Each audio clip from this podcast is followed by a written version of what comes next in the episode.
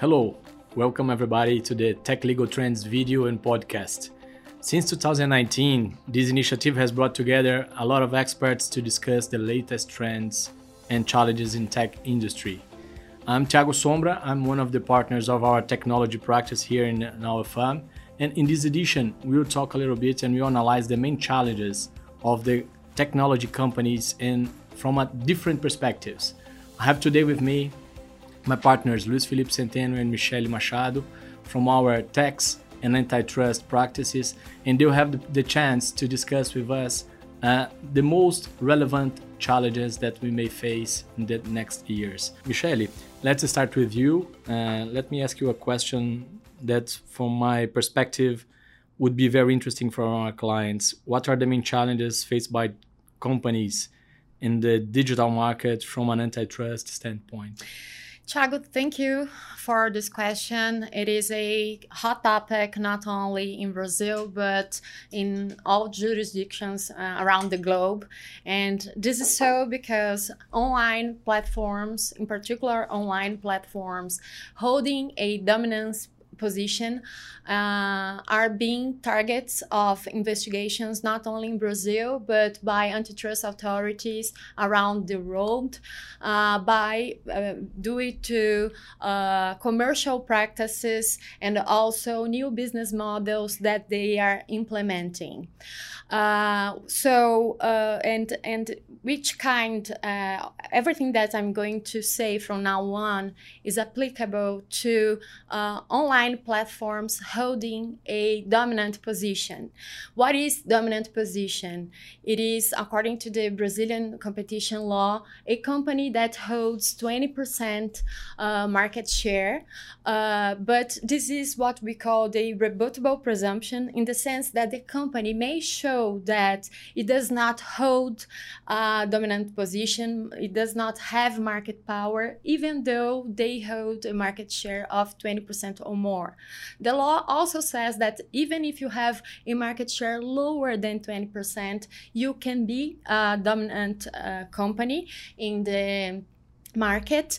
But in this case, CADE will take into consideration other qualitative factors, uh, such as whether this company can be considered a gatekeeper uh, for uh, accessing a market, that it's important for a given uh, market for the players to compete, and also uh, the degree uh, upon which a company may have power to uh, raise prices or implement conditions uh, in the market. Uh, this does not mean that online platforms holding dominant positions cannot uh, have commercial practices such as loyalty discounts, uh, exclusivity arrangements. Um, loyal programs, rebates. This just means that they must be more careful while they are, you know, structuring, planning, and implementing such practices in order to be compliant with the Brazilian competition law. Uh, what are the main conducts that are targeted by the Brazilian competition law right now? One of them is self-preferencing, uh, which means that any action that may favor the, the platform's own products or services over the competitor's products. The tier of harm here is the main concern here is that the company, uh, the, the online platform may uh, uh, prevent that competitors uh, expand their activities in the market by favoring its products over the products of their competitors. Uh, another one of the the conduct that it is on the spotlight for for before CADE is exclusivity arrangements, not only in the digital markets but also in the traditional markets, exclusive ar- arrangements are on a daily basis um, executed by companies. It, uh, they means that they will uh, prevent by enter into uh, exclusivity arrangement with a- another company. You will be prevented of buying products or selling products or having business with certain uh, players or competitors of the company with which you are executing the exclusivity arrangement, which is the main concern here. The concern is what we called in, in the antitrust jargon as being market foreclosure, which means that this will prevent uh, the competitors to have access to uh, relevant suppliers or relevant um, clients and therefore uh, this may uh, ended up in players competitors exiting the market um, well loyalty discounts are price reductions that they have it's also a target of some uh, CADE's investigations and is a price reduction that is granted under the condition that the customer is going to buy uh, a certain percentage of its needs from the supplier. The concern here is, is also with market foreclosure, but also with raising the rivals' costs, meaning uh, demanding that the rivals uh, should uh, grant similar discounts or even higher discounts in order to compete for uh, for customer customers. Tying is also uh, a conduct on the spotlight, and which it's a jargon antitrust for a commercial practice in which the supplier imposes as a condition to sell one product that the customer also buy other product. And the concern here is that uh, the, the supplier has a dominant position in one of the markets, the tying product, and they are trying to leverage its position to the tied product, to the, to the product that they are coercing the customer to buy. And the concern here is also in raising the, the, the rivals' costs, especially in the tied product, because they would have to need, you know, the, the same conditions of offering the same package so uh, they would need to to be uh, active not only in the downstream market but also in the upstream market michelle uh, so uh, as far as i'm understanding here CADE is having a very um, complexity and a deep and a close analysis of the, the market and the tech industry. So we can see that from a variety of perspectives, uh, we are seeing very deep investigations against tech companies, right? Right. And you are going to ask me, well, how CADE learns about such uh, such uh, commercial practice that are being implemented by online platforms with uh, dominant positions? Well, uh, trade associations, competitors, customers. Um, uh, suppliers they file complaints before CADE, and if CADE uh, sees that there is uh, enough evidence to launch a pharma probe, they launch a pharma probe, and these complainants, competitors, customers, and uh, suppliers, trade associations, they are very active throughout all the investigations. And we are seeing very, uh, not only deep investigations, but also the increase of a very restrictive, restrictive measure, which is the interim measures. In recent years, CADE has been granting interim measures uh, to, to, which means that they uh, impose restrictions on the commercial practices or uh, they decide that they will uh, they, they the, the, the company investigated company must cease its uh, practice until they uh, issue a final decision on the merits of the investigation, and they do so uh, when they uh, they find credible evidence that there is potential for harm to competition and also a risk of irreparable damages to competition if the interim measures is not granted immediately. And uh, well uh, what we've seen that the, there are many investigations ongoing. The ones that have already ended ended through settlements and to settle uh, this type of conducts within the antitrust jargon, we called unilateral conducts because are conducts that are implemented by only one company. uh, they do not require, according to the law, the payment of a fine, like in the cartel cases. In order to settle, we need to pay a fine but in the in cases in these cases in the past CADE used not to require a uh, fine in order to settle but now we are seeing this uh, imposition of fines in some of the cases and we are also seeing uh, tailor-made solutions uh, for in order to settle in this type of cases and they are challenged because they not only uh, require that the investigate the, the settlement proponent uh, sees a behavior, but sometimes they also involve the, the investigated company engaging in a certain behavior. They, they not only need uh, to stop, for instance, uh, engaging in exclusive arrangements, but they need to do exclusive arrangements in a certain way. Very interesting to see. Uh, even those kind of uh, uh, interim measures, most of all uh, based on the fact that traditionally we are all talking about fines. Yes. And it's interesting here you explaining that we, we have other measures, alternative measures that are being uh, taken against those companies. Luiz, uh, yes, my question to you is what are the main tax challenges uh, to tech companies in Brazil nowadays?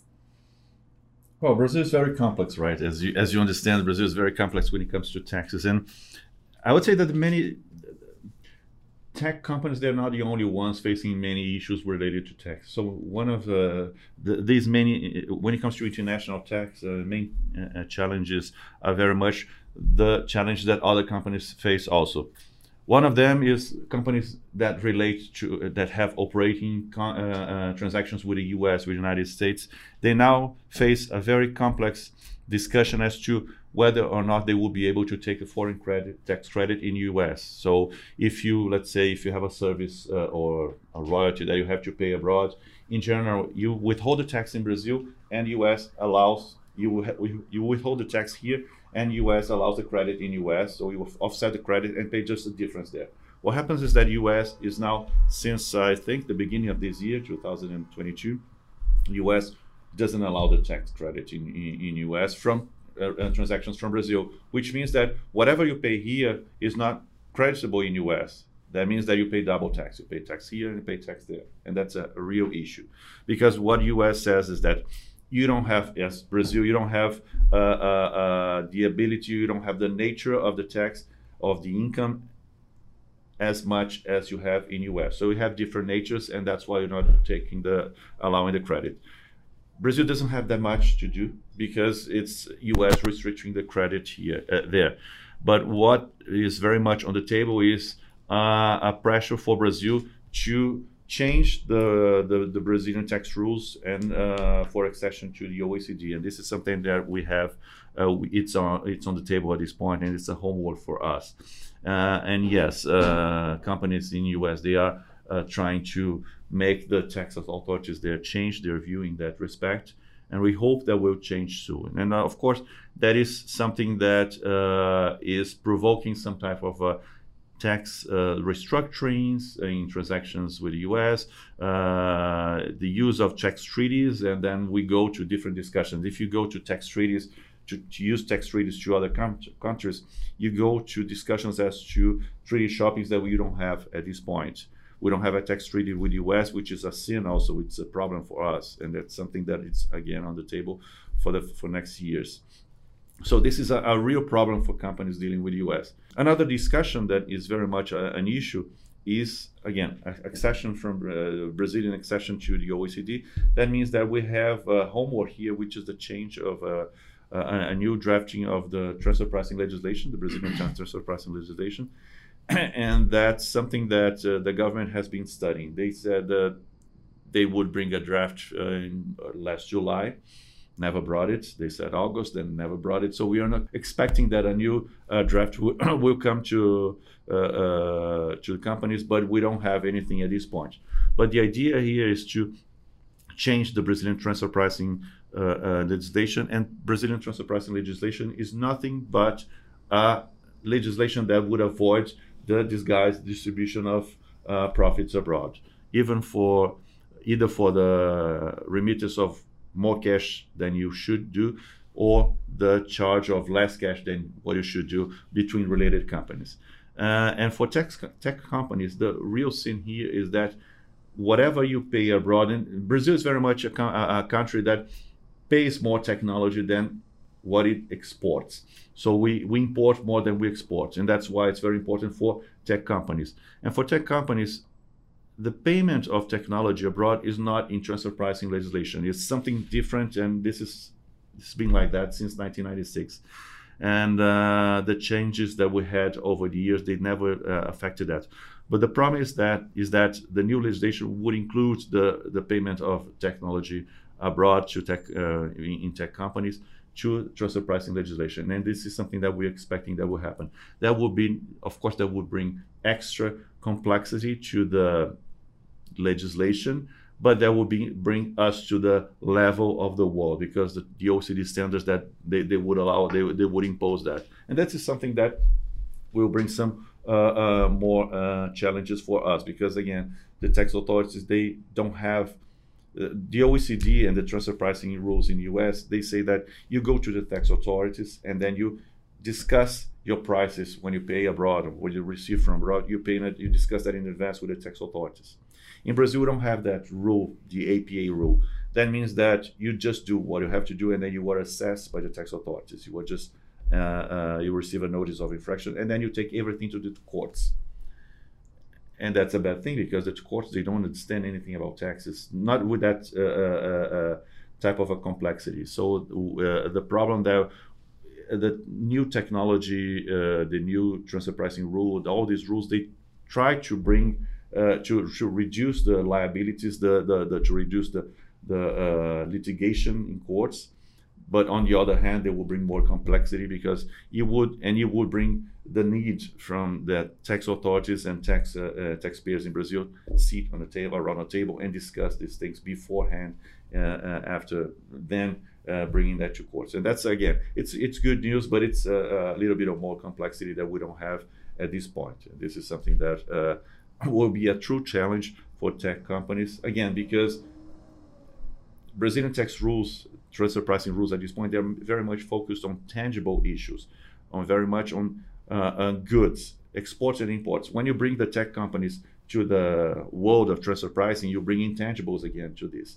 And intangibles again, they're invisible, they're less, uh, they're harder to measure. So having tax uh, uh, uh tax authorities and and uh, taxpayers around the table discussing such a, a complex issue will will bring some uh, uh, difficulty to the process. But again, it will be much better to have that around the table than bringing that to the courts, which is something that judges won't be able to to understand. And this is going to, to uh, even go even though it's it's really hard, it will be less hard for us uh, in a future uh, uh, transfer pricing rule. So I guess when it comes to to taxes, this is these are the two main issues that we see at this point: the foreign tax rule in the U.S specifically with US, and transfer pricing again with all countries in the world, but uh, very much uh, affecting uh, tech companies in Brazil. Again, we don't know when it's going to, to come to, uh, into uh, validation by the Congress, but the expectation is that until the end of this year, which is around the corner, we'll have something. Yeah, it seems to me, Felipe, listen you, that this is a more a Brazilian problem than a problem of other countries. And especially after the acceptance of Brazil and the OECD, most of those problems can be addressed, especially when we have similarity in between uh, tax legislation in, in, from all uh, the, the members of the OECD. So, uh, indeed, it seems to me that we, we have a very, in the near future, a very interesting solution for bringing more investments from the tech industry to the country. I'm, I'm, I'm thinking here in data centers, for, for example, or something like that, that probably could be benefited from this more similarities in between uh, tax legislation in order to possibility discredit in other countries, right? Yeah, there are two things that are important from what you said. First of all, Brazil is a very big country with a very huge market, so we cannot be ignored uh, around the world. So yes, we have to have investment will always come to Brazil at a certain point, but the flow could be higher or lower. they will have to bring, of course, because they cannot ignore the market. But one task that we have is to make it easier for the investment to come and to attract it more. So this is something. The other thing is we don't have uh, we will never have we will never have all the countries in the world with the same tax legislation. It's uh, of course it's it, it's not something that will be possible because each country has its own reality. But we what we want is to have the standards similar to the OECD countries, Europe, US. So if we have the standards at least, we have a framework that is similar to that. At least we can relate to other things. And so the tax credits will be easier to grant, and uh, we'll talk different language, but in a similar uh, standard. So that's going to be, to, of course, make it easier for the, the, investments to come to Brazil again, much easier in that respect. But what about you? What are the trends in, in the tech investigation area for, for tech companies? Well, I'm, I'm a little bit frustrated because I would like to talk about the complexity of Brazil, but speaking after a tax lawyer, it's almost no, impossible to, to, reach this complexity here. But I, I, will do my best. So we have several investigations. Brazil is probably one of the countries in the world that we have more investigations related to the tech industry. I'll just highlight two that are uh, making us very busy here in our tech and compliance team, which are geolocation. So we do have cases related to providing geolocation data, which means uh, we have several court orders here in the country request specific data related to geolocation in order to identify an individual or criminal to have more evidences of a crime or something like that. I can give you an example. We are uh, walking here through Avenida Paulista, and a court requests us all the geolocation data related to uh, mobiles that are walking from 11 a.m. until 2 p.m. in order to try to identify which cell phone, which mobile is the individual that practice a crime or something like that, or a drug dealer or a criminal organization or something like that. So, this is something that is becoming really critical, uh, especially from uh, uh, from a, civil rights perspective. Most of all, because uh, policy authorities are not uh, anymore requesting specific data, not looking for investigations from a more closely, more close perspective, and judges are embracing this perspective and they are not trying to uh, ground their decisions in even more informations that would be crossed with this uh, geolocation data. So this is something really sensitive, most of all because all of us could be part of a criminal investigation just because we were walking through blocks here in Avenida Paulista uh, in the meantime that a crime was being practiced. And the second one deals with our labor uh, activities. We are seeing a lot of labor courts requesting geolocation data, especially during the pandemic, in order to identify if an employee was at home, working, or in other places in order to decide whether or not to pay extra hours uh, for these individuals. So we are working very closely with our labor practice here, most of all to try to understand if in a civil case, just as a labor case, this would be something acceptable. A labor judge requesting geolocation information about a, uh, a mobile uh, related to a mobile just to check if Michelle was at home, if she was uh, in another place where she should be at the time that she said uh, uh, she was working. Uh, this is very interesting because the Supreme Court very recently ruled a case uh, related to a murder in which uh, a guy was arrested based on the fact that his mobile was inside a car. But his mobile was uh, uh, uh, was stolen by someone, and the, the, the, the individual left this the, the, the mobile inside a vehicle of a third party with no connection with this guy. So uh, we are trying to address that the mobile does not mean if where the mobile is does not mean that this individual was not working was not uh, uh, the mobile or even the device, a laptop or something like that, is not related to the time that he's uh, or she was working or not, or dedicating its time to the company in a specific situation. So these are the two cases that we are seeing a lot of enforcement from authorities, especially because geolocation is from all standpoints, one of the most relevant data that we are seeing in the next in the next years. how lawful is that to, to use this? Yeah, this this some courts are considering unlawful because this is not for criminal purposes and this is protected protected by our secrecy law uh, for criminal purposes. Yeah.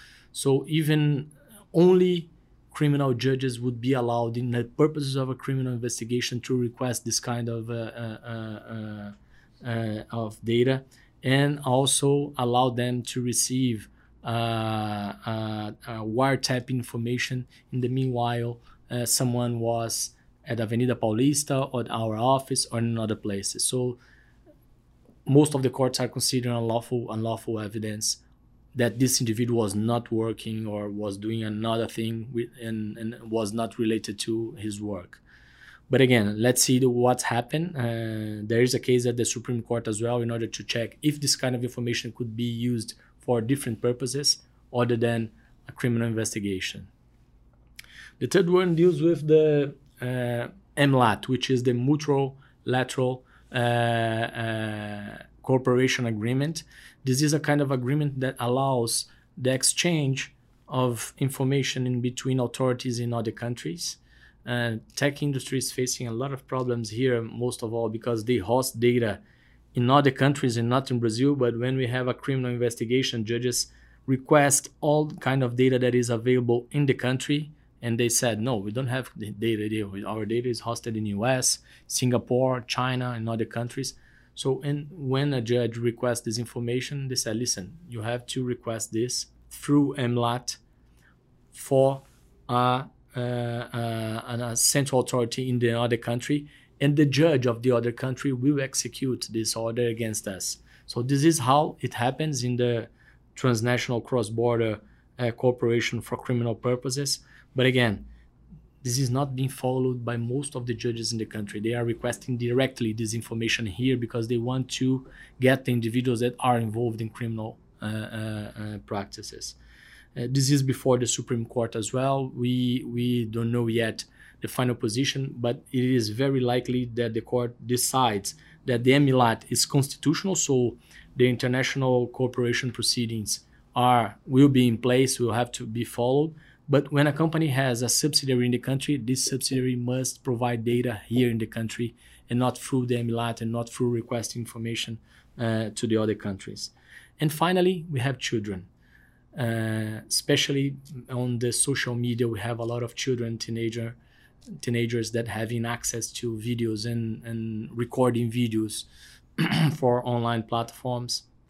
And there's a lot of enforcement against videos and social media activities that may influence negatively children uh, in order to consume our products or to eat unhealthy food or to uh, expand uh, misbehavior in the social web and social media. So, uh, a lot of enforcement, especially from consumer protection authorities, they are requesting a lot of takedown of those kind of videos without court order and this is possibly uh, one of the cases that we may have in the future before supreme court if a administrative authority may request a takedown of a video based only in the fact that they believe this would harm children uh, elderly people or teenagers without having a court order uh, this is something that we are uh, uh, saying that the companies are not uh, obliged to comply with this kind of request, especially because the constitution guarantees the monopoly of the, the judicial branch to issue this kind of request. So uh, I would highlight these four topics. Okay, so guys, I would like to thank you so much for this opportunity to have this conversation. I think we reached at the end of our episode here. I would like to thank Luiz Felipe, Michelle. It was a great pleasure for me join you in this conversation today. Well, and I would like to thank our listeners and our viewers. Uh, and remember, you have all the possibility to access all the information, all the materials of the tech legal trends at Unico, which is our news and legal analysis portal. And also, I do advise you to try to have a closer look in our series, Intellectual Property and the Metaverse. Uh, this is a guide that we prepared here looking for the future. And thanks again. The address of uh, our portal is mattosfilho.com.br. You can have the possibility to check it in English or in Portuguese and also follow us in our social media. Thank you so much.